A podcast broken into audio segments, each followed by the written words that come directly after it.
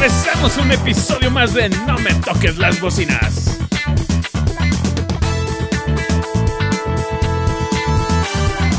Un podcast donde haríamos a los vecinos que no educan a sus perros y los tienen en la azotea. Del otro lado del micrófono, Doña Karenina. Hola, hola Sergio, ¿qué tal?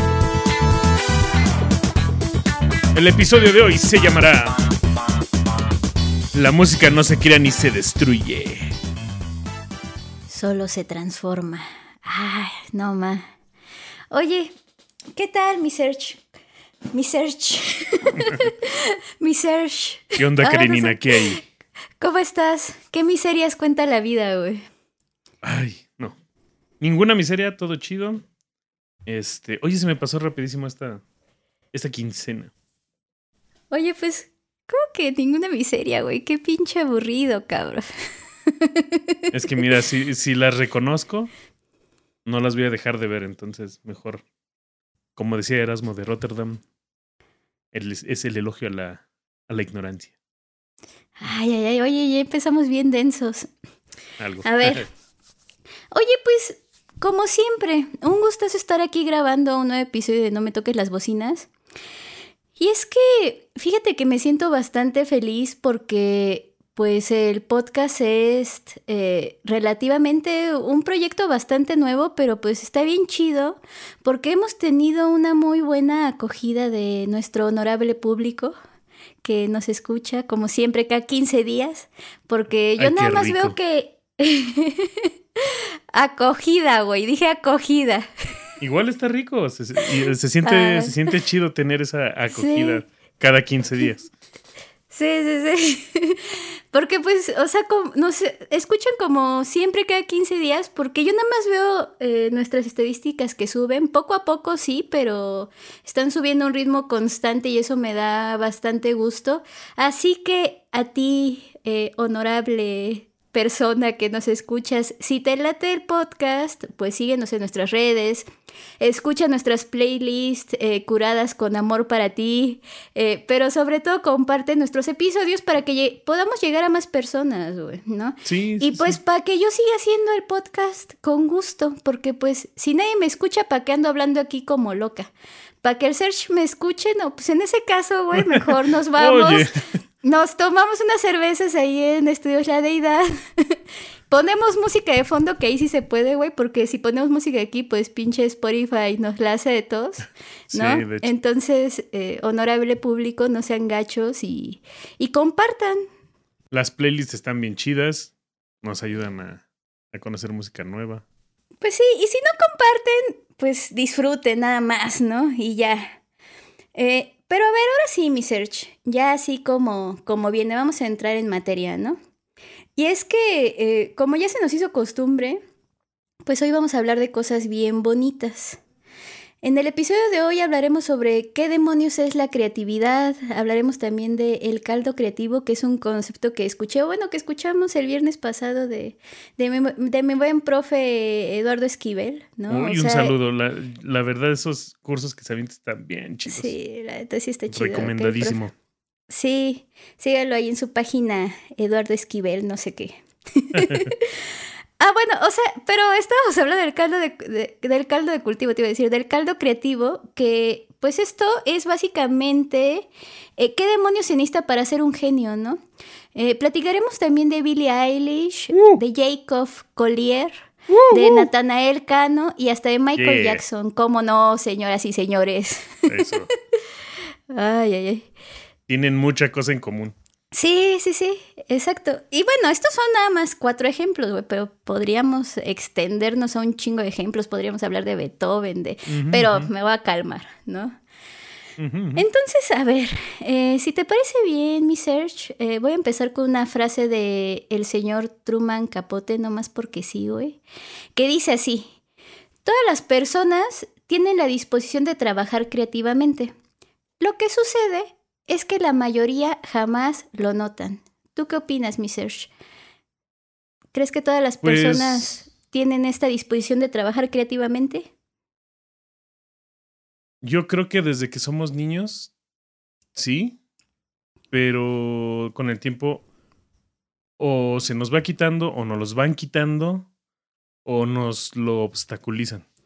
Sí, y fíjate, ahorita que decías eso, me recordaste a una de mis alumnas eh, que me decía un poco como a forma de reclamo, más o menos lo mismo, ¿no? Porque así de rápido. Eh, yo doy un taller bien bonito en la universidad donde doy clases que se llama Taller de Habilidades Creativas. Doy el 2 y el 4, ¿no? Y esta chica decía, es que es bien injusto que ahorita en la universidad me vengan con estas cosas de que taller de habilidades creativas cuando desde, o sea, cuando vas al kinder y todo, pues sí te dejan hacer como todas tus cositas y luego ya entras a la primaria y ya no te dejan hacer nada ni en la secundaria ni en la prepa. ¿Y cómo quiere ahorita maestra que yo escriba un cuento, ¿no? Algo así me decía. Pero yo le decía, oye, pues agradece que, que lo estás retomando ahorita, porque hay gente que en su vida lo retoma, güey, ¿no?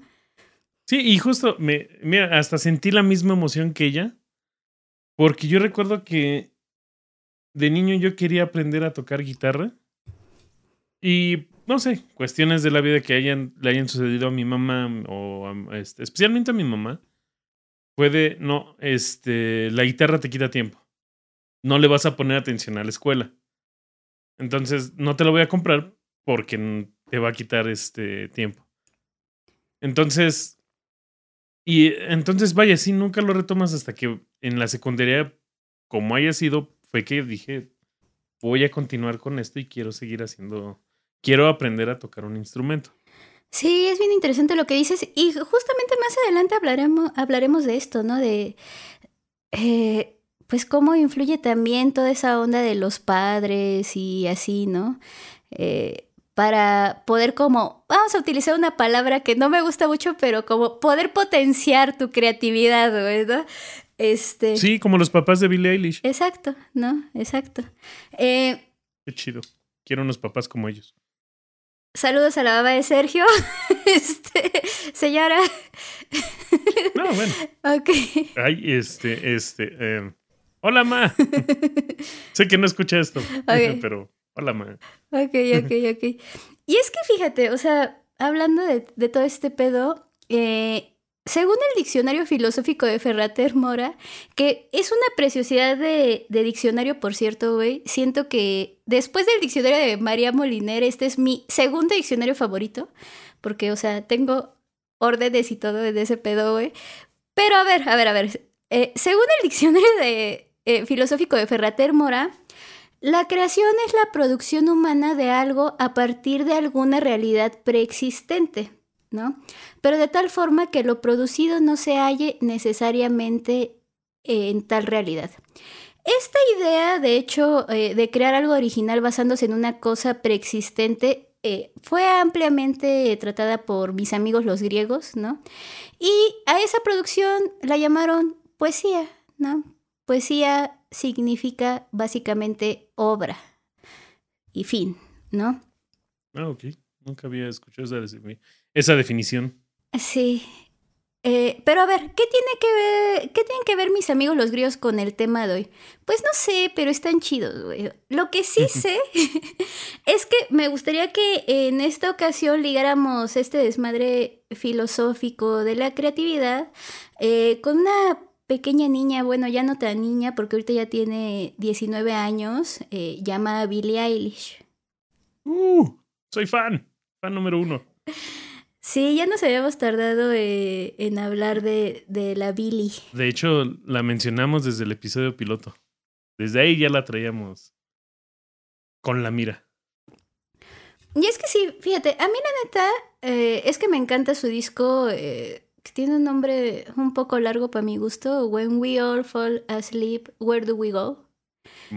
Eh, que ya tiene dos añitos de haber sido publicado. Y pues sí, o sea, lo que te decía, la neta es que nosotros nos tardamos un poquito en hablar de él.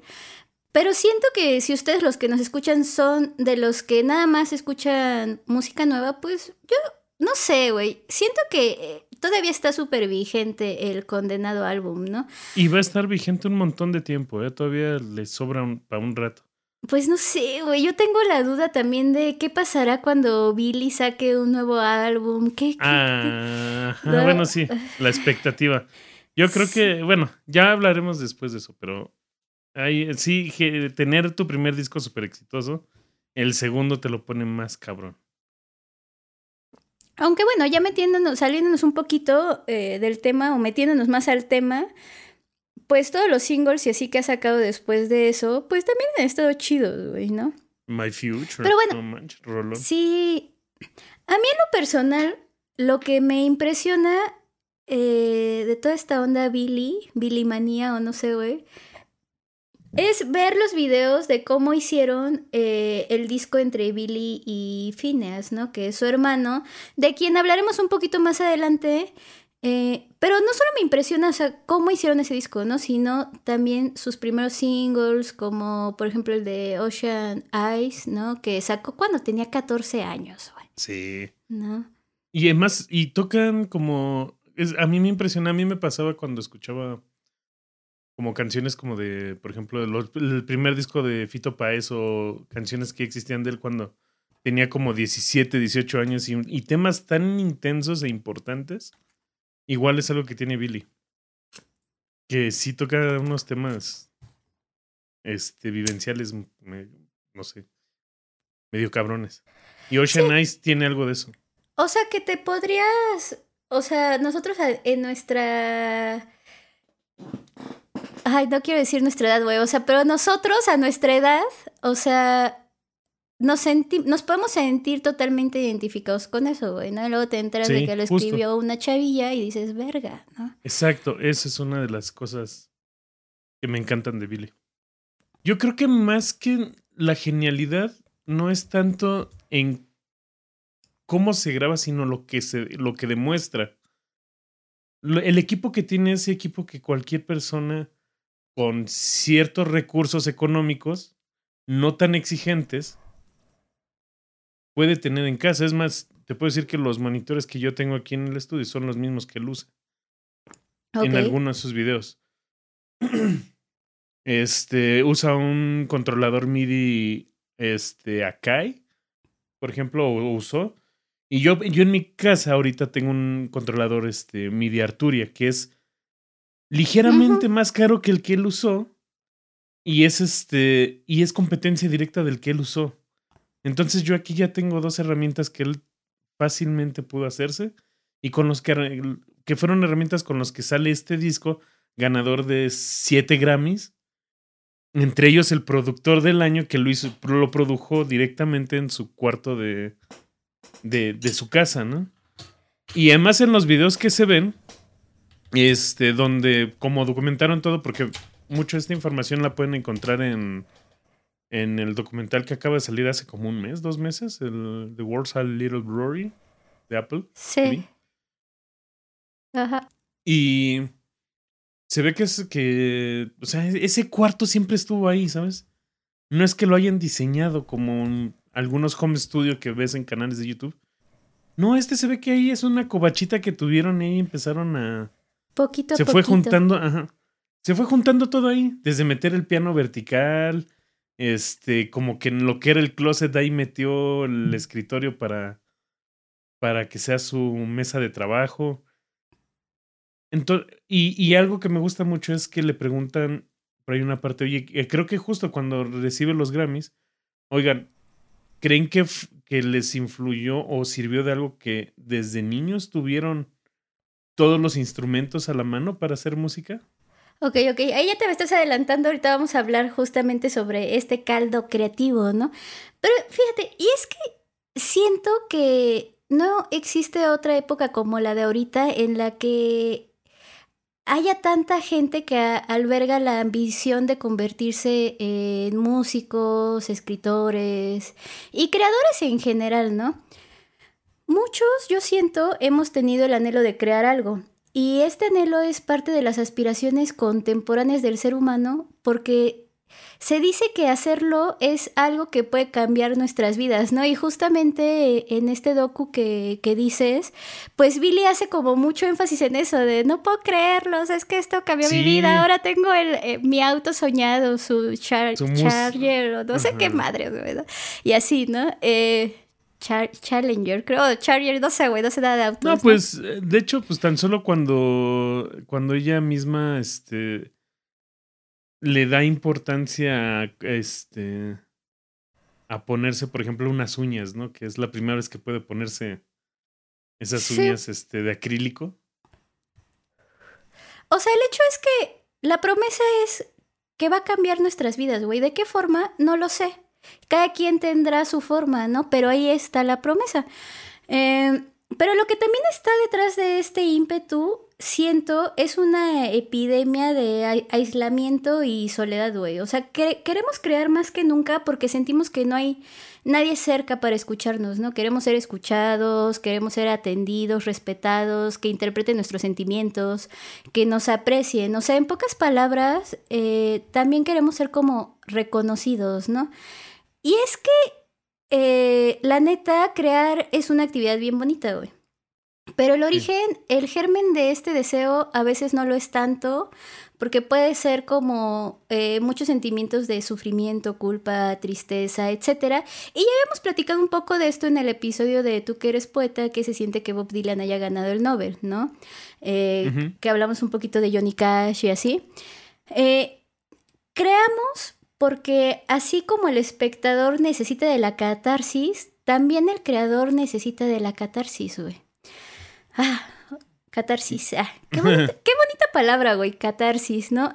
Que, eh, por cierto, es un tema eh, del cual más adelante me gustaría que le dedicáramos un episodio entero. Aristóteles le dedica una sola, unas pocas líneas, güey, una sola línea, ¿no? Pero nosotros queremos dedicarle un episodio entero porque, o sea, si fuéramos felices, güey, seguramente nadie querría ser artista, músico o escritor, ¿no? Pero bueno, el chiste es que es muy difícil crear algo decente y ya ni hablar de una obra maestra, güey. Pero a ver, dime, mi Serge, ¿tú sientes que el disco de Billy es una obra maestra? Eh, no sé si. Es que como soy muy fan, no sé qué tan objetivo pueda ser, pero decir obra maestra, yo creo que eso el tiempo lo va a decir. No. no ah, ya estás apelando a los cánones. Ajá. No, es que yo digo que, que sí, porque enseguida se nota que hay algo distinto a primera escucha, por así decirlo no sabes, a lo mejor a primera escucha no sabes qué es, pero sabes que algo hay, algo distinto. Una de las cosas que a mí me llamó la atención cuando escuché por primera vez eh, Bad Guy, escuché esos ritmos como trap, este, esas programaciones, esas baterías, incluso sin escuchar la canción, no, ya había visto algún, en dos o tres imágenes y pensaba que iba a haber ahí trap o que la chavita era, rapera este, o trapera, ¿no? Sí. Y mi mayor impresión fue que no hubo eso, en ningún momento hubo eso. Incluso al final de la canción donde hay un cambio total del, de la canción, en ese momento dije, ah, aquí va a entrar el rapero y tampoco entró. Entonces, eso ya, el, el, el, el que te rompa un, un prejuicio que tú ya traes, creo que ya tiene muchísimo valor. Entonces, y eso hay muchas cosas que puedes encontrar en el disco, pero que son, que, que va a ser con el tiempo donde se le va encontrando, o por lo menos a mí después de dos años de estarlo escuchando cada cierto tiempo, le encuentro algo más. Hay algo que digo, no, esto no le había puesto atención y hay una maravilla. Hasta en la misma producción, ¿eh? Ok, no, sí, sí, claro. Yo la neta siento que sí es un discazo, güey. No sé si mi favorito del 2019, no estoy segura, güey. Pero es un disco que escuché un chingo en su momento y que por cierto me hace falta en vinil. Estaría interesante ver cómo se escucha. Eh, que de hecho hace algunos meses lo busqué en Amazon y no estaba disponible. Pero hace rato antes de grabar el episodio lo volví a buscar y ya está de nuevo. Así que mi search cuando acabe la pandemia, que quién sabe cuándo será eso, te invitaré a escucharlo. bueno, mira, mientras ya está en Master en Tidal. ah, sí, güey. Sí, sí, sí, pero tengo como eh, la curiosidad de ver cómo suena. cómo suena en vinil, güey, ¿no? Pero es curioso, bueno, así un paréntesis de un minuto rápido. Sí. Es curioso que todo el disco está grabado en digital. O sea, desde los mismos instrumentos son digitales. Esto, esta es pregunta para audiófilos, ¿no? Y, Ajá. que les, y justo escucharlo en vinil es como. Como que cambió. Ahí cambió algo también. Es Pues como darle la vuelta al- a la tuerca. justamente, o sea, por eso tengo la curiosidad, ¿no? O sea, porque pues hay discos, ya hemos hablado, no sé, por ejemplo, de los discos de Jack White o de los White Stripes o así, güey, de todos los discos que ha producido ese güey, pues ese güey le gusta grabar en análogo, ¿no? Y ese güey le debe de cagar cómo, cómo se produjo el de Billie Eilish. Es- son, eh, acabas de dar el, el blanco y el negro. Sí, exacto. Entonces, no sé, güey, quiero, quiero tenerlo y escucharlo y, y quejarme después de que a lo mejor no va a sonar tan chido, güey, pero pues ya sabes, ¿no? Pero bueno, sí, la neta es que a mí me parece una genialidad y considero que tanto Billy como Phineas son unos genios de la música. Y es que, hablando de genialidad, vivimos en una sociedad en la que se nos enseña a admirar las mentes geniales, ¿no? Que oye, después de haber visto el video de Jaime Altozano sobre Eric Satie, me acuerdo de, de él cada vez que digo vivimos en una sociedad, güey. Pero a ver, ya. Modo concentración. Ve- Vean el video, está muy bonito, si, si no lo han visto, ¿no? Vean a todo Jaime Altozano, que lo amamos aquí No me toques Sí, las no. bocinas, Sí, sí, sí. güey. Es más. Jaime Altozano bebé. Pero a ver, ya, modo concentración. Queremos llegarle a los tobillos a Jaime Altozano. Modo concentración. Ok. Vivimos en una sociedad en la que se nos enseña a admirar las, las mentes geniales, güey. Nos asombramos de los logros de los genios porque hasta cierto punto sentimos que son como divinidades que nacieron sabiendo lo que saben o hacen, ¿no? Como si no les costara trabajo. Sentimos que la clave para ser como ellos es posible de aprender, ¿no? Así con H intermedia, aprender, ¿no? Sentimos que la clave para ser como ellos eh, es imposible de aprender porque eh, el genio es alguien exótico, es un ente exótico o fuera de nuestro alcance. Pero la realidad es que los genios no son tan diferentes de nosotros los mortales, güey. La única diferencia es que ellos se toman las cosas más en serio, ¿no? Practican, estudian, aprenden, perfeccionan, etcétera, ¿no? En el caso de, Billy y de Phineas, pues sabemos eh, por el documental este que está en Apple TV, eh, que salió hace poquito, ya dijo Serge, pues que Billy le ha chingado un, le ha chingado un chingo desde que era pequeña, güey. Es que nació, creció en eso. cre- Creció en ese ambiente. Entonces, ese es creo que el primer, el primer ingrediente básico. Que por cierto, esto que dices es como algo que me acabo de dar cuenta hoy que volví a ver ese documental. Ok. Es la primera vez que veo que la imagen del artista te la están poniendo, te, te dejan ver cómo viene de un ser humano normal para, para, para ir descubriendo cómo, cómo llegó a este punto. Es decir, te estamos poniendo todo lo que tuvo que aprender, pasar para llegar a este punto. Cuando antes, de repente te salía un, este, no sé, un Elton John y te cuentan su historia mucho tiempo después, eh, como para martirizarlo, por así decirlo, pero desde aquí Sí, pero por ejemplo, es... incluso a, a- a Elton John, por ejemplo, si vemos la película de Rocketman, creo que se llama, o sea, lo ponen como un genio, ¿no? Lo- eh, la idea que tenemos de genio, eh, así mágico, güey, desde el inicio, ¿no? Así de el chiquito que, Ajá. que toca por primera, que se enfrenta por primera vez un piano, güey, y ya sabe dónde están las putas Ándale. teclas, güey.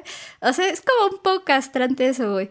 Porque, o sea, sí lo que dices, estoy de acuerdo, güey, pero siento, eh, eh, apelando un poco como a este reclamo de, de mi alumna, güey, eh, que podemos hacerlo independientemente de si nuestro inicio fue así como chido, güey, o sea, que tuviéramos padres que, claro. que nos ayudaran, un piano, o sea, ¿no? Pero hay veces, por eso decía que hay veces que se, se obstaculiza, porque hay veces que lo puedes tener, pero ya sea por cuestiones económicas, cuestiones este, culturales, se, se evita. Es, es, ahora sí que es una ruleta de a ver qué te tocó. No y a veces te puede tocar que la... O sea, sí entiendo, pero no lo sé, güey. O sea, yo siento que todos tenemos ideas, güey. El chiste es qué tanto las trabajamos, ¿no? Qué tanto estamos dispuestos a llegar hasta las últimas consecuencias.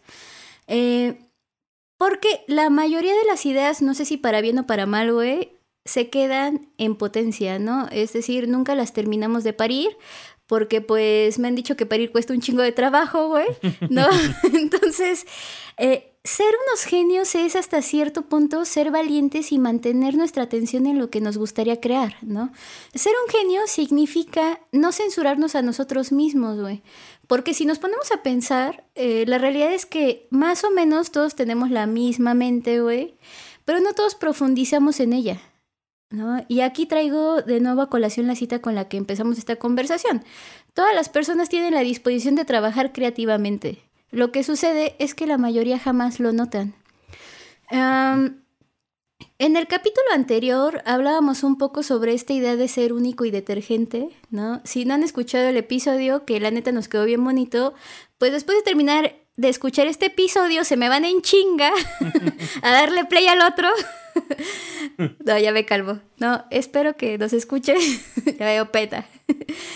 Eh, entonces, a ver, en el capítulo anterior hablábamos sobre esta idea de ser excepcionales, de ser únicos, ¿no? Pero la realidad es que no necesitamos ser excepcionales o extraordinarios para merecer un lugar en el mundo y poder crear cosas chidas.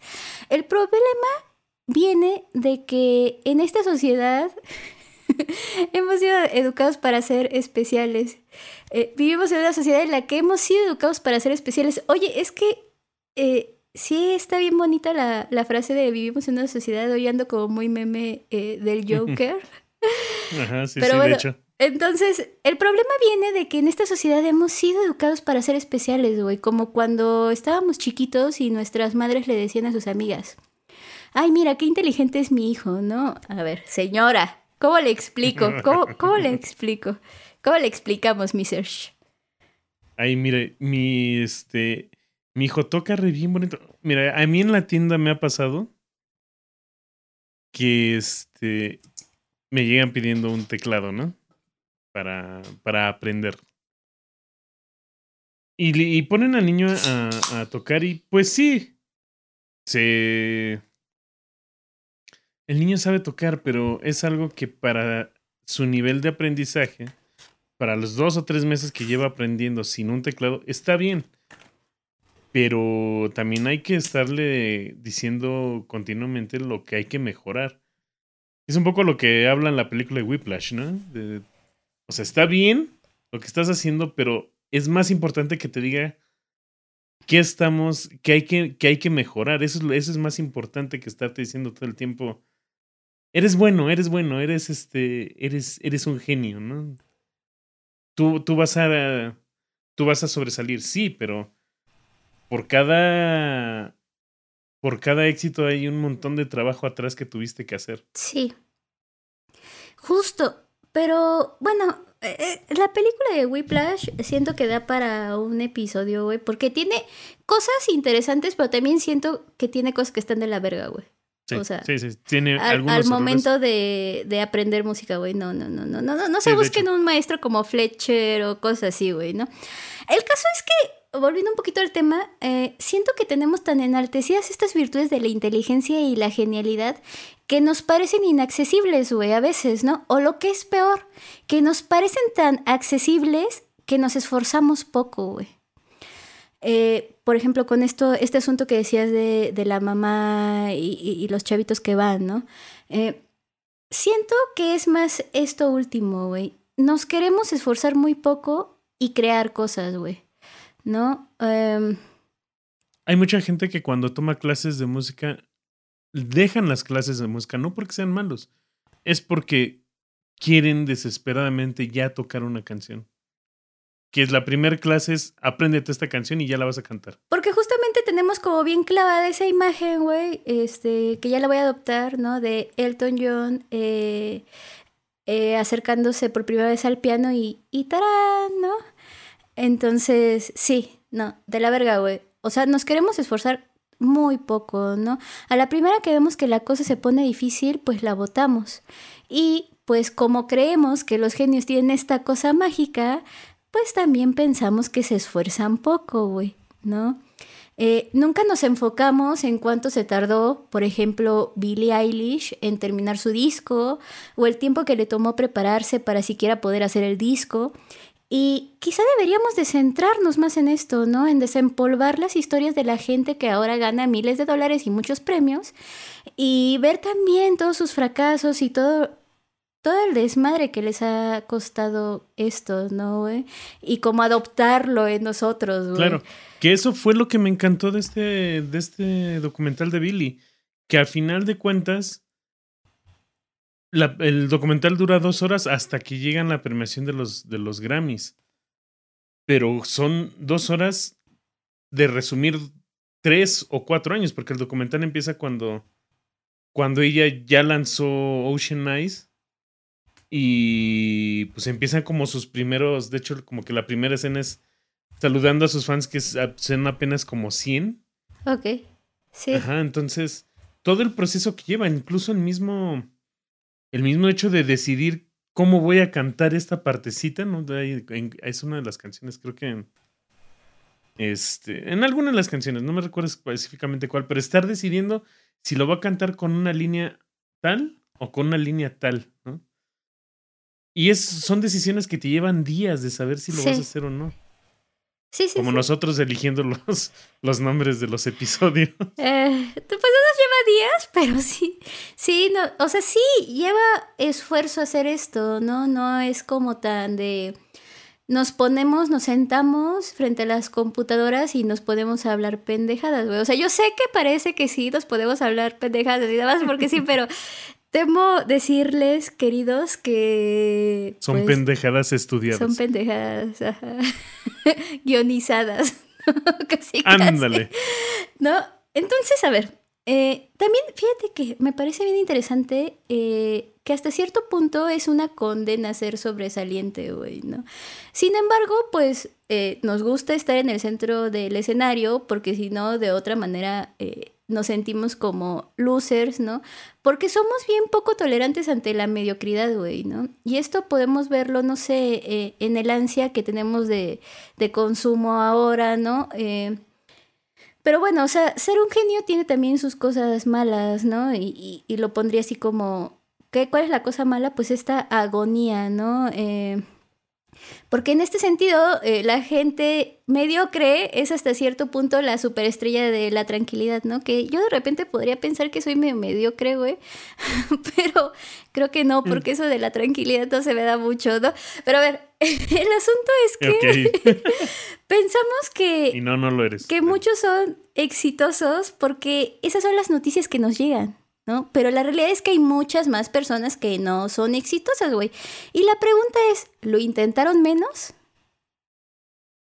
Yo creo que sí. Yo creo que sí es... Mira, yo por ejemplo, en lo personal creo que si bien todos los días estoy con un instrumento, todos los días estoy practicando piano, la guitarra o algo, pero nunca he grabado una canción. Y es donde yo siento que si bien no se trata de grabar una canción, pero es que nunca me grabo y no sé qué hice, no sé qué he hecho y no lo aprovecho. Y es un poco la pereza de, de no decidir agarrar y conectar, incluso si quieres el teléfono para grabar. Ok, o sea, y, lo intentas menos, ¿no? Lo intento menos. Ok.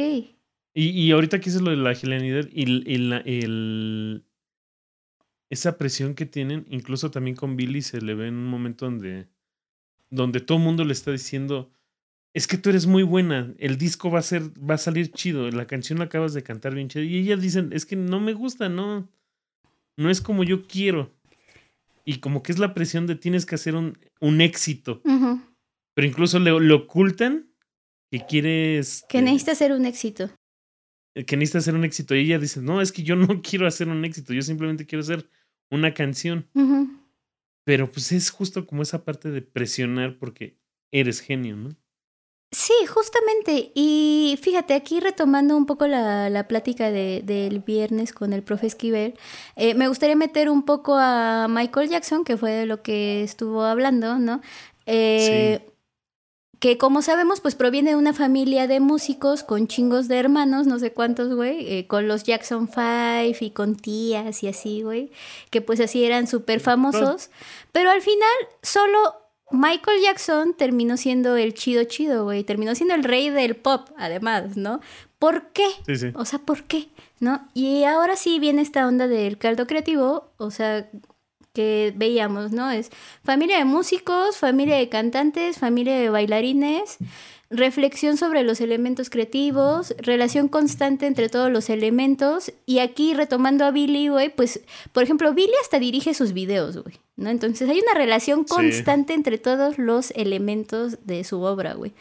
Y, no, y además se ve que como ya lo está planeando desde muchísimo antes, ¿eh? Sí, sí, sí. O sea, las canciones, hay, un, hay una parte donde te dice este es el dibujo de la canción. Sí. O sea, es... ah, bueno, pero porque también ella es así como bien sinestésica y todo el pedo, güey, ¿no? Y bueno, el último punto es eh, el punto de la innovación, ¿no? Y es que sobre este último punto hay una cosa bien importante que dice Steve Jobs, tú sabes, eh, el, gran filósofo Steve Jobs. bueno, Steve Jobs dice al respecto, güey, que la creatividad simplemente consiste en conectar las cosas, güey. Cuando le preguntas a personas creativas cómo hicieron algo, se sienten un poco culpables porque en realidad no crearon nada, simplemente vieron algo. Les fue obvio después de un tiempo.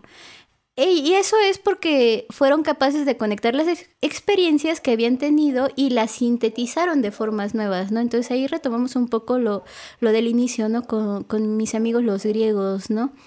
Eh, y luego por eso pasa un buen, o al menos le pasaba un buen a, al buen Michael Jackson, que a cada rato lo demandaban por plagio, ¿no?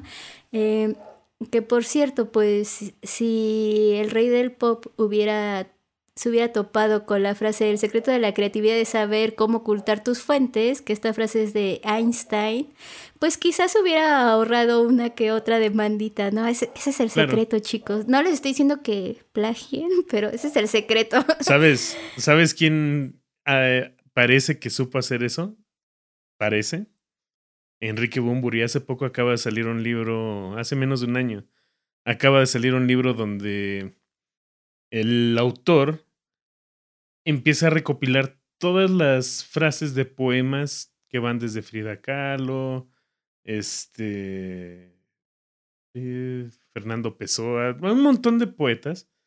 Y resulta que, este, pues, al parecer sí está como muy obvio que muchas de las canciones de Enrique Bunbury son, son frases sacadas de poemas. Entonces, esto es, no sé si la genialidad está en haberlo hecho tan bien que no se notó. O no es genialidad y es este. ¿Cómo es sería lo contrario de genialidad? Que este. que no lo supo ocultar. O no lo supo transformar. Justo, ajá, no lo supo transformar, güey. Exacto. Sí. sí. sí, sí, sí. Pero a ver. Eh, ¿por qué solo hay un Michael Jackson, güey? ¿Por qué solo hay una Billie Eilish, no?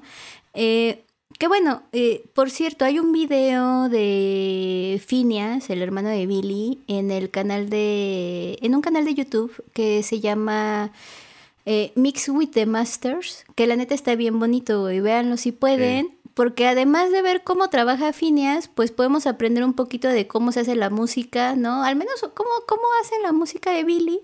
¿No? O en general, ¿cómo se hace la música nueva, güey? Ya con toda esta onda, como bien decías, de los controladores MIDI y así, güey. Porque la neta, aquí hay un cerebro bien importante detrás de todo lo que escuchamos de Billy y es su hermano, güey. Que por cierto, pues también tiene unas cositas chidas elfinias. Eh, ahí les pondremos unas rolillas del muchacho e, en la playlist, güey. Seguro. A, mí me gusta mucho la canción. Ah, es que no me acuerdo cómo se llama, güey. La de. Eh, let's, let's Fall in Love for Tonight. O algo así, güey. Está chida, está chida. Eh, sí, de hecho. Bueno, todo el disco, de hecho, sí es recomendable. Porque. también esta parte de la genialidad de él es que su disco suena muy distinto al de Billie Eilish, a pesar de que él es el genio detrás de la música de, Sí, pero porque, o sea, tampoco podemos restarle todo el, todo el crédito a Billy, güey. Porque al final ella Ah, también no, no. escribe y también dice, yo quiero que suene así, güey. Y todo, ¿no? Y él nada más como que de repente es como un coach, ¿no? Con herramientas, ¿no? Sí, claro, justo es el productor. El productor es, tú dime cuál es tu idea y yo me... Tú tráeme tu, tu diamante y yo me voy a encargar de pulirlo. Tu carbón. Tu car- bueno, un diamante en bruto y... Sí, sí, sí. Este, ah, yo quiero que alguien, yo quiero darle a alguien mi carbón. ¿Qué? ¿Qué? Perdón. Este, Este- ¿Qué? No lo sé, güey. Ok. Fíjate, yo de repente siento que la respuesta a todas estas inquietudes de las que estamos hablando ahorita, güey, está en dejar de ser obedientes, ¿no? Es decir, eh, en dejar de seguir tendencias. O sea, estamos hablando de, de creatividad, güey, ¿no? Y como veíamos en un inicio, en pocas palabras, es la creatividad es renovar lo que ya existe, güey, llevarlo al mundo del pop. Y además, pues tener un proyecto musical y tener la capacidad de insertar el proyecto en el mercado, güey. Cosa ¿Qué es que no que es hizo? nada fácil.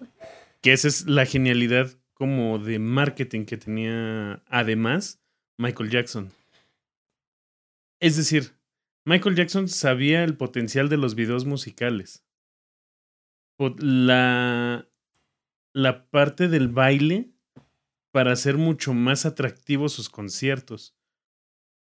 Y, y además de su habilidad musical, porque también justo en el, en el curso que vimos con el maestro Esquivel, este, cómo, cómo ya imaginarse, ya tener la canción armada en su cabeza, y al no tener instrumentos, porque no era buen instrumentista, llevarlo a, armar las canciones con pura voz.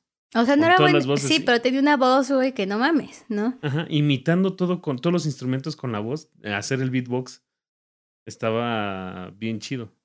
Entonces también la genialidad, además, está también en, en, poder adelantarte, el poder crear desde tu cabeza. Ya simplemente lo que salga de tus manos es porque ya está visualizado de alguna manera.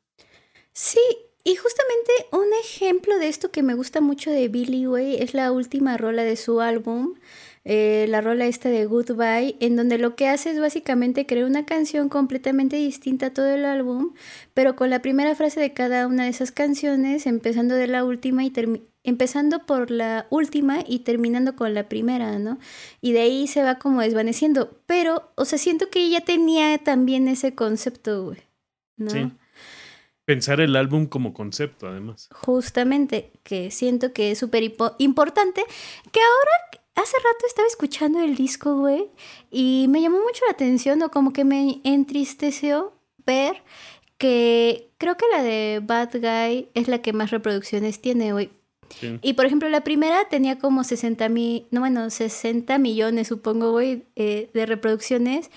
eh, pero la otra tenía 150 millones y así, ¿no? Y todas están bien dispares, güey. Lo que me entristece porque siento justamente que el disco sí es como un proyecto bien redondito, güey. Pero ahí vamos a cagarla escuchando canciones sueltas. Y ahí voy yo como siempre, güey, a decir, ese es un disco que tienes que escuchar de pe a pa, ¿no? Sí, no, y, y además hay tantos, lo que te decía, tantos simbolismos que una cosa se escucha en el, en el, hay, lleva como conceptos en el, en el disco. Por ejemplo, lo yo a mí me sorprendió cuando en la canción de Shani dice que este, cuando está el coro, la intención es hacerte sentir eh, medio incómodo con la distorsión en el bajo, en los graves. Que por cierto, si quieren escuchar el disco de Billie Eilish, o una de dos, o tienes audífonos con un grave así extra bass, como algunas marcas le ponen, o si vas a escucharlo en tu equipo de audio neta, que tengas un subwoofer mamalón. Bueno, luego hablaremos de eso, Ajá, pero sí, sí, sí. pero vaya, está pensado que justo esos graves molestos se repiten mucho en muchas canciones. Y es es su manera de hacerte sentir la incomodidad que ella siente en algunos temas. Ok, interesante. Sí. Ya después hablaremos de, de esos temas de los subwoofers y así, güey. Pero not today, ¿no? Y fíjate, tenemos eh, varios ejemplos similares al de Michael Jackson y al de Billie Eilish. Pero, ¿qué te parece si nos centramos en dos? Porque de repente, o sea, podríamos hablar así como de un chingo, güey.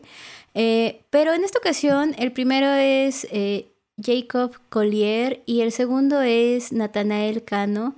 Oye, que por cierto, güey, hablando sobre el, el tema Nathanael Cano, güey, la neta, te quiero pedir una disculpa pública porque tú ya me habías dicho de este güey, ¿no?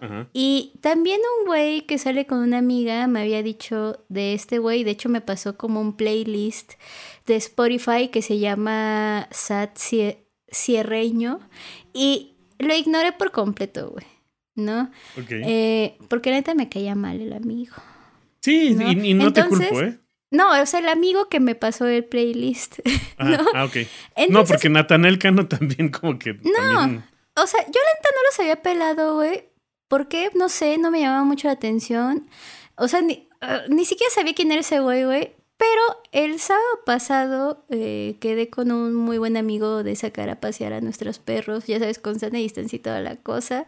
Ahí estábamos paseando y me puso unas rolillas de, de este güey y de otros expositores del corrido tumbado, no sé cómo le quieras llamar, güey. Y pues la neta sí me pareció como chido, güey, pero es muy triste el show que traen estos amigos, güey, de los correos tumbados. Pero la neta sí me gustó, ¿no? Eh, y luego fue bien, curioso, güey, porque seguíamos caminando y había como un auto lavado o así, no sé, pero estaban, o sea, ya, nosotros ya habíamos dejado de escuchar la música, estábamos platicando y estaban poniendo a, a Natanael Cano, ¿no? Y fíjate, eh, Además, me platicaba este amigo que él los había conocido una semana antes, güey, gracias a un date que tuvo hace poco con una chavita como de 20 años. O sea, para que se den una idea, este amigo tiene más o menos la misma edad que yo. Y, y pues es, es curioso, ¿no? Eh, por eso mi disculpa, porque me esperé hasta que este amigo saliera con alguien mucho más joven y ese, ese alguien mucho más joven este, le pusiera huevo esas rolas y luego ese güey las estuviera escuchando, me contara la historia, me obligara a escucharlos y fin, ¿no? El caso es que está bien Natanael Cano. El caso de Natanael Cano, junto con el de Jacob Collier, que ahorita me dirás, es que no es que estén haciendo, y lo mismo que Billy, y lo mismo que fue Michael Jackson, y lo mismo incluso que creo que fue muchos genios, es que alguna, esas genialidades están dentro de sus géneros, por así decirlo, dentro de sus áreas, porque dentro del corrido del norteño, lo que hace Natanael Cano, pues sí le mete su, su, su forma de cantar bueno, su forma de escribir las letras es como de trap, pero no está rapeando. Y, al, y a la música norteña, en los instrumentos de poner el bajo sexto, el bajo quinto, el acordeón, es darle un. Yo lo veo así como que es, es muy rock, ¿sabes? Porque los, solos, los solos del bajo sexto, del bajo quinto, bueno, vamos a dejarlo como bajo sexto son muy de rock, ¿no? Como muy blusero, de canta, canta y responde la, la guitarra, ¿no? Entonces, ese, eso se me hizo bastante interesante. Y lo mismo, cuando ves la imagen de Nathaniel Cano dices, ah, ok. Y luego este, te da ese prejuicio de estoy esperando en qué momento empieza a rapear sobre estos, esta música norteña. Y tampoco pasa. Canta. La cuestión de las letras ya es otra cosa, ahí es donde ya no me gusta mucho, pero dentro de su género hace algo bastante interesante. Y es lo que a mí me encanta de encontrar cualquier expresión artística que me rompa eso que yo estoy esperando, desde una película hasta, justo como ahorita, música. Sí, yo siento que, nada más para cerrar con lo que dices, güey, que este amigo Natanael, que no sé cuánta, cuántos años tendrá, güey, pero pues es un Creo que chavillo, ¿no? menos de los 20. Sí, o sea, ha creado, no voy a decir un nuevo género, pero sí ha creado un nuevo subgénero, güey, ¿no? Lo cual pues está, está chingón, ¿no? Ahora, eh, sobre Jacob Collier, eh, podríamos decir que Collier es el Einstein de la música, ¿no? Y es un perro que, todo, que, que, que, solo tiene 26 años, güey, y que lo odio.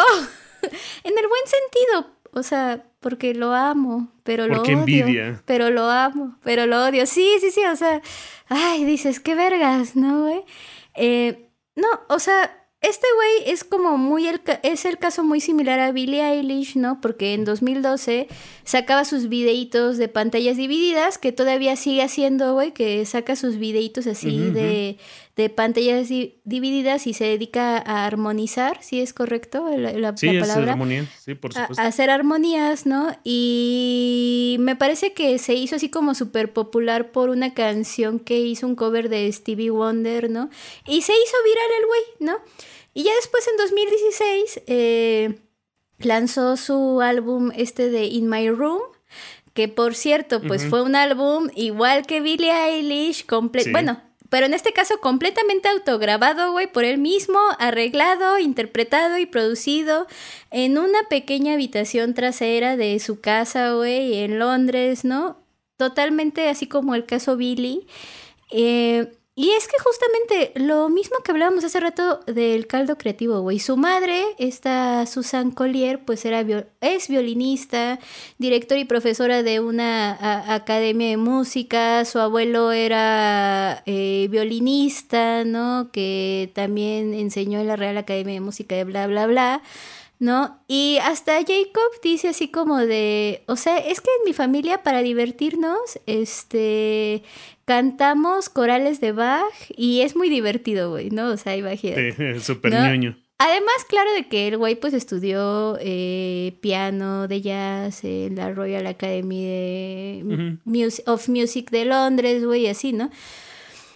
Eh, pero no sé, güey, o sea, me parece a mí bastante interesante porque el güey hace armonías negativas, música microtonal, es... multiinstrumentista. O sea, el güey es como un alien, güey. Pero a ver, mejor que. Mejor tú explícanos qué es esto de la música microtonal, de las armonías negativas.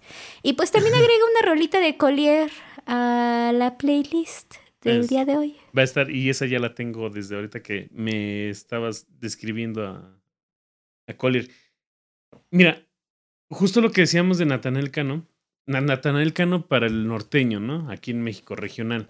Billie Eilish para el pop, donde retoma lo que, o sea, hace rato que veía el documental, en el caso de Billie Eilish es una canción que tocada solamente con piano suena muy, no sé, muy jazz, jazz este, jazz, jazz pop, ¿no? Y en el caso de Jacob Collier, este lo que está haciendo es para el jazz, que de por sí el jazz ya es muy complejo, Jacob Collier está haciendo esto de la armonía negativa, lo desarrolla de un concepto que sale desde hace 50, 60 años, pero que justo para el pop no es tan fácil de comprender. Hay mucha gente que no le gusta o no le comprende del todo Jacob Collier, pero es justo porque suena extraño, hace algo como que extraño, pero pues está fundamentado en lo teórico. Pero vaya, además agrégale que, que sea multiinstrumentista, pero no es como yo que, que medio le hago tantito a todo. Es que ese güey es una pistola en cada. En, en cada uno de los instrumentos, ¿no? Y además la producción. Y además, este. ¿Has visto los videos donde escribe tocando? Ah, sí, están bien hermosos. O sea, que escribe con su pianito eh, y en la pantalla, o sea, es como un teclado MIDI y en la pantalla te aparecen como las letras, ¿no? Entonces así de 14 de febrero y escribe una melodía que al final eh, te va a aparecer así de love, ¿no? y así de, ay, te odio, perro. sí, sí. Entonces, justo es, son genialidades que como dices, están, no son de gratis, ¿no? Porque además otra cosa que tiene Jacob Collier es ese oído absoluto. Bueno, es ese, o como le llaman en inglés, pitch, pitch absoluto, pero nada más es, a mí me gustaría ver si es un, es una afinación perfecta, digamos, natural, o es relativa. Que según yo sí es, este, hay un video de Rick Beato donde lo analiza Este, también sigan a Rick Beato, está bien chido. Y dice, no, pues este güey sí es como que sí lo tiene de a de veras, porque este güey sí puede reconocer un sol sostenido de un sol, ¿no? Sí, pero justamente, eh, fíjate, es bien interesante tocar este tema, güey, porque, o sea, tú dices así como de, o lo que te entendías así como de, casi, casi como que este güey nació con eso, ¿no? Pero esa, esa onda del oído absoluto, güey, si es que existe o el oído relativo, como quieras, o sea, es algo que se puede ir creando, güey. Y yo lo he visto conmigo, güey, que yo empecé eh, eh, aprendiendo música, güey, súper, súper, súper, súper desafinada. Súper. Ah, ok. ¿Y cómo me he ido afinando, güey? Ah, es que eh, ahí me gustaría aclarar. El oído absoluto se, se, se le llama cuando tú podrías saber exactamente qué nota estás haciendo sin tener una nota de referencia. Es decir, si alguien toca un vaso de cristal, vas a saber en automático qué, qué nota es. Y el oído relativo es cuando, según la nota anterior, puedes saber cuándo es la siguiente, a qué altura tonal está la siguiente. Es decir, si tocas un 2, saber que la siguiente que fue una quinta va a ser un sol. Ah, no, sí, claro, o sea, pero a lo que iba es que también, o sea, yo no estoy diciendo que tenga oído absoluto ni mucho menos, güey, pero también he visto cómo ha crecido mi habilidad para reconocer las notas. Y es la parte de la chamba que todos, todos hacemos en la creatividad.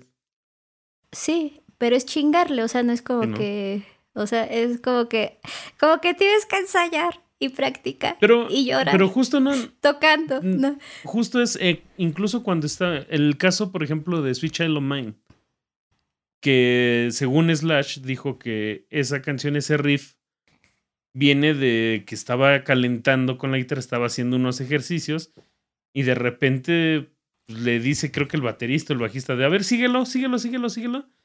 Y este, y crean la canción. O sea, hay inspiración incluso también a partir del, del chingarle. Sí, sí, justo, justo. De ahí salen las mejores cosas, güey, de estar jugando, pero ya me estoy adelantando. El caso es que si quieren ver más de Jacob, pueden buscar un videíto en YouTube que se llama eh, Jacob Collier, eh, An Absolute Genius, ¿no? Está en inglés, pero o, pueden seguirlo simplemente en Instagram, siempre anda posteando cosas bien bonitas. ¿Te acuerdas de la otra vez que te mandé un videíto donde tiene así como su círculo de instrumentos y el güey va así tocando y programando y es así de... Es una chulada. Te odio. Sí, ese güey está muy cabrón. Aquí públicamente digo, Jacob, te odio. No, no es cierto. No, lo, lo amo. Pero la otra cosa, güey, es que sí, Jacob es como esta onda de música para músicos, ¿no? Ándale, sí, sí, sí, justo. No, es como de...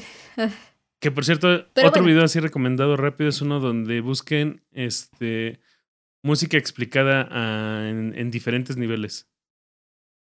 Que empieza hablando de música con una niña y termina hablando de música con Herbie Hancock, creo. Y así no más, recomendadísimo también. Eso está bueno, güey. Que ya son bien amiguis y todo. Pero bueno, ya, ya, ya. Y es que fíjate, parece que te voy a cambiar de tema, mi Serge, pero no. Siento que el último gran secreto para lograr crear cosas chidas, o sea, para ser creativo, radica en la importancia del ocio, güey. Y al respecto voy a traer de nueva cuenta, así como lo hice en el episodio anterior, a mi amigo Bian Shulhan y su libro El buen entretenimiento, que dice algo así, güey. Bajo la presión de tener que trabajar hoy, nos hemos olvidado de cómo se juega. El ocio solo sirve hoy para descansar del trabajo. Para muchos, el tiempo libre no es más que un tiempo vacío, un horror vacuo. Tratamos de matar el tiempo a base de entretenimientos cutres que aún nos entontecen más. Ustedes disculparán la traducción bien española con esta palabreja de cutre, pero bueno, eh, sigue diciendo, ¿no?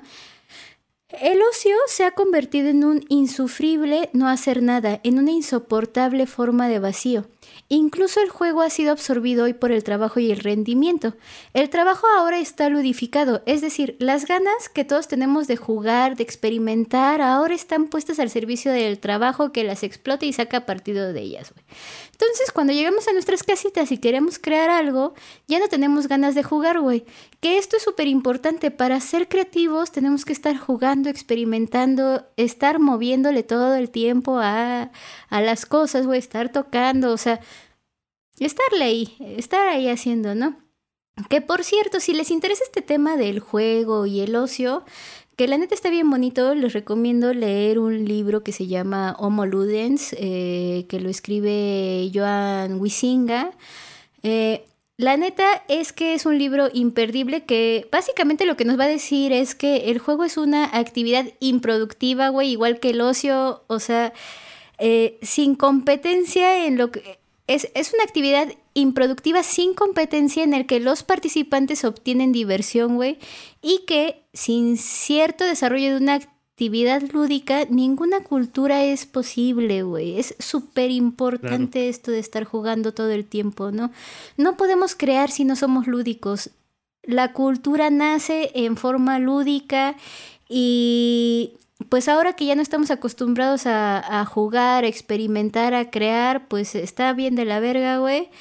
Eh, pero lo bello de todo esto es que siempre podemos volver a, acostumbrarnos, ¿no? Ay, le voy a pasar este episodio a, a mi alumna así de, a ver, a ver, alumna mía, este, siempre podemos volver a acostumbrarnos a crear, así que escríbale, escríbale su cuentito y... Y creo que hasta también la parte de, de, poder crear, como lo hace, como lo hacía Michael Jackson, ¿no? De crea en tu cabeza, o sea, yo, yo, por lo que vi en, en el curso que vimos, es, o sea, Michael Jackson en el tiempo que a lo mejor que iba en el avión, donde no tenía en la, en la época en la que él vivió, donde no tenía manera de llevar un instrumento para grabar que se quede guardado en tu celular, ¿no? Por ejemplo.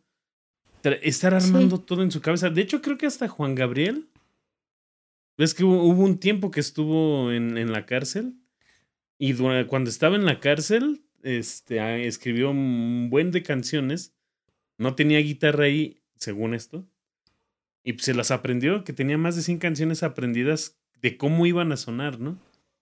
Incluso en esos pequeñitos ratos libres es cuestión de aprender a hacerlo, pero crear, a final de cuentas, la, creatividad está en nuestras, en nuestra imaginación. Sí, güey, y acabas de decir algo súper importante y ahí voy de nuevo con mis críticas y todo, güey, de la modernidad y así, güey. Pero es que justamente, o sea, estos tiempos vacíos, vamos a ponerlos entrecomillados, güey, son bien importantes, ¿no?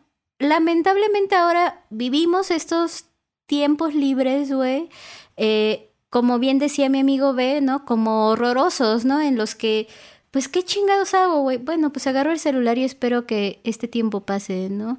Al darle al scrolling en Facebook hasta que... Eh, sí, Exacto, güey. Y yo de repente sí me cacho así como, o sea, no digo que yo no haga eso del celular, güey, pero sí me cacho así como diciendo, güey, güey, acabo de perder 20 minutos en Facebook, no vi nada interesante, no hice nada interesante, güey, y esos 20 minutos pude haberlos usado en el piano, güey, y me hubiera divertido más. Claro. ¿No? Y, y está bien bonito eso, güey. El pedo es como, lograr hacerlo, ¿no? Y volvernos a acostumbrar, o sea, dejar el celular, güey, dejar todas esas mamadas, este, que no digo que, que, sea, que no sean buenas, güey, porque pues tienen también sus cosas bien bonitas, güey, pero volver a acostumbrarnos a esta idea de estar creando, ¿no? En nuestro tiempo libre, güey, o sea, a tener un ocio activo así como bien bonito, güey. Y además, tengo la, la hipótesis todos hacemos arte. Y cada uno a lo mejor podemos estar especializados en, en ciertas áreas del arte. O escribir poesía, o escribir este, música. A lo mejor la arquitectura, a lo mejor la pintura, a lo mejor la actuación, el teatro, no sé, el cine, fotografía, no sé. Pero todos tenemos alguna habilidad artística forzosa. O bueno, forzosa no, no sería la palabra inherente a nosotros. Exacto, o sea, todos, te lo voy a cambiar un poquito porque, porque tú dijiste, todos hacemos, ¿no? O sea, todos podemos hacer, güey. El chiste es eh, dejar tantito de lado el celular, güey, y ponernos, ¿no? A, a dibujar, a, a tocar, a pensar, güey, a, e, e incluso a, consumir, güey, cosas, leer y así, pero conscientemente con la idea después de generar algo, ¿no, güey? Porque algo que no dijimos, güey, pero que ya, ya, ya no lo vamos a tocar, güey, es que si algo tienen en común todos estos cabrones de los que acabamos de hablar, güey, es que consumían un chingo de cosas, güey. O sea, Michael Jackson se sabía todos los pinches bailecitos de todos los años, güey, de la humanidad, güey, y de ahí sacaba sus cosas, güey. O sea, Billy conoce bien sus ondas, Jacob seguramente conoce un chingo de historia del jazz, güey. O sea, está bien interesante eso, güey. También consumir te ayuda a, a, la creatividad, ¿no? Pero siento que es como un consumo más consciente, güey. O sea, no es lo mismo leer así como por mero gusto, güey, que leer como entendiendo. Bueno, yo lo veo, por ejemplo, conmigo que de repente como que es, le hago a la escritura. O sea, no es lo mismo leer así porque sí, que leer y, y, fijarse, ah, mira cómo le hizo este güey, ah, está chido, lo puedo usar, lo puedo cambiar, lo puedo mejorar, claro. Entonces, entonces, yo los exhorto a eso, mis queridos eh, Oye, parece que estoy dando. Este, podcast este, se lo voy a pasar a mis alumnos, güey. Sí, sí, sí. A, mis alumnos de taller de habilidades creativas, dos. Ah. este. Oye, ¿puedo tocar un tema rapidísimo? No, bueno. Que creo que, es, que creo que está un poquito ligado a esto último que lo dices. Pero hubo un tema ahí con ah, unos meses antes de que muriera Eddie Van Halen. Que, que me encantó porque a Billie Eilish este, le preguntan que si conocía, y está el video, ¿no? Le preguntan, oye, ¿y qué me dices de Van Halen, no? Y ella dice, no, pues la neta no sé quién es. Y entonces armó el relajo en internet, porque ¿cómo era posible que Billie Eilish no conociera a Van Halen, no? Y le preguntan después a pues Van Halen, oye, ¿qué, este, ¿qué opinas de que una niñita de 17 años no conoce tu disco? Y dice, no, pues, pues, no tiene por qué hacerlo. Y si le soy sincero, el último disco que... no, sí, claro, dice, yo lo último que, el último disco que compré fue en el 80 y madres. Y, o 90 y madres. Y la verdad es que de ahí en adelante no he consumido más música. Nada. No conozco nada después oh. de... Fíjate que me parece peor, güey, eh, lo que dice Van Halen que lo que dice Eilish, güey, ¿no? Porque o sea. Y de hecho lo dice como con esa intención. Digo, está eso fue escrito, pero es más o menos esa intención de ella, ¿por qué me tendría que conocer? No hay ninguna responsabilidad. No mamando. Si algo a mí me caga, güey, en esta vida es que me digan, ¿a poco no conoces esto, güey? Y yo lo que pienso es, güey, si me pongo así de, de mamona, te puedo decir, ay, pues no lo conozco, pero a ver, tú conoces esto, esto, esto y el otro. O sea, como que cada quien llena sus necesidades de acuerdo a, cosas, güey. Y a alguien le puede gustar eh, eh, Van Halen y los guitarrazos, güey. A, alguien le puede gustar el trip hop y así, güey, ¿no? O sea, es imposible conocerlo todo, pero sí es bueno conocer. Es bueno que si te digo, oye, conoces a Van Halen y digas, es válido que digas, no lo conozco. Pero también es padre si en algún momento dices, pero, a ver, lo voy a escuchar, a ver si me gusta. Sí. Yo, por ejemplo, sí, o sea, sí aplico un buen esa que dices, güey. La otra vez, este, hace como dos o tres semanas me decían, oye, pues con esa de Clash. Y yo así como de, pues sí, obvio sí sé quién es de Clash, güey. Y obvio sí los conozco y te puedo decir sus éxitos y así. Pero realmente no me he puesto a escucharlos, güey, ¿no? Eh, y me acuerdo que se te mandé mensaje un, hace, hace dos o dos o tres semanas, güey, de, güey, no mames, escuché de Clash y está bien chida. y, y, así, güey, dije, güey, está, está, bien. Y, y, yo sé que Clash es como súper básico, güey. Pero pues no lo había escuchado y ahora lo escuché y ya, y está bonito. No me gusta el punk. Entonces, ay, sí, ya sé, pinche Sergio, me caes gordo.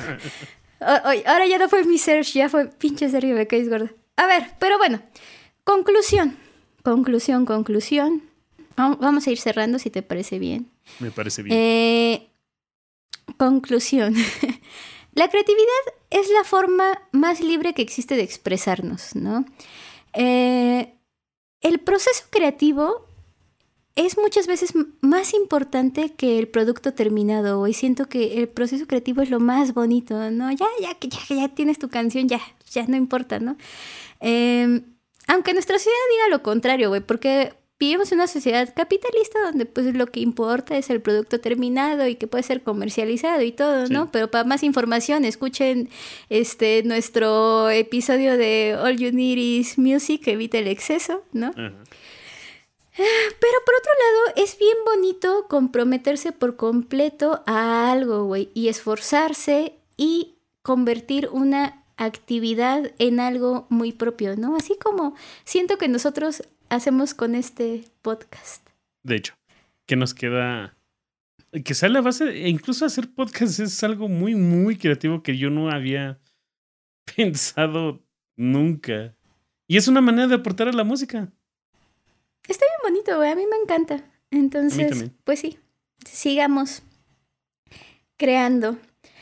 Pues bueno, mi Serge, ahora sí, ha llegado el momento de despedirnos. Me la pasé muy bien como siempre. Eh, adiós. ah, no, no, no. Síganos en nuestras redes sociales. Eh. Ya déjame decirlas todas, güey. Ándale, inténtalo. Sergio Lugo Podcaster, o sea, es la red eh. de, de Serge. Eso yo. En Instagram, o sea, él. Eh, Karenina Zaro, que es eh, mi Instagram. No me toques las bocinas podcast en Instagram. Y ahora ya también estamos en Facebook, pero ese no me lo sé. ¿Ah, Ayúdame. Nada más no me toques las bocinas podcast. Ok, entonces pues síganos en Facebook también, no sean acá culéis.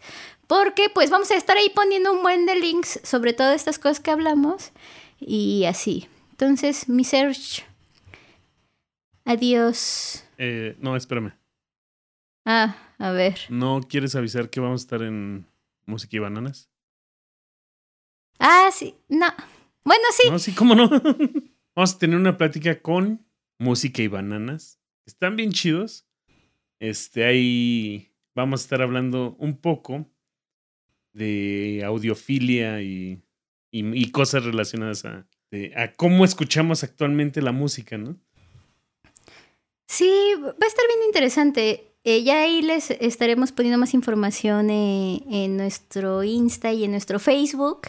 Y bueno, justamente también el próximo episodio va a tratar un poco sobre la diferencia entre el melómano, el audiófilo, el bla, bla, bla. Y por fin voy a poder tocar mi tema tan querido que estoy siempre chingando de Steiner y de las formas de escuchar música, güey. Así que pues van a venir dos cositas, o sea, ahora sí, eh, dentro de 15 días van a tener doble, doble cosa en donde nos van a poder escuchar. Van a escuchar dos veces en una quincena. Sí, sí, sí, uh. está bonito. Pues bueno, mi search. Ahora sí, ¿no? Ahora nos despedimos. Vámonos, Karenina, que esto... Vámonos. Que esto, esto ya... Te convierte en peda. Stop. What the hell are you talking about? Get my pretty name out of your mouth. Same with or without. Don't talk about me like how you might know how I feel. Top of the world, but your world isn't real. Ay, ¿por qué? ¿Por qué me cortas así de culero mi pedo? no, es cierto. Oye, no, este episodio se lo quiero pasar a mis alumnos. ¿Por qué me, me cortas así de feo mi agua de horchata, güey? bueno, adiós, Serge. Nos vemos, Karenina. bye, bye, bye. bye.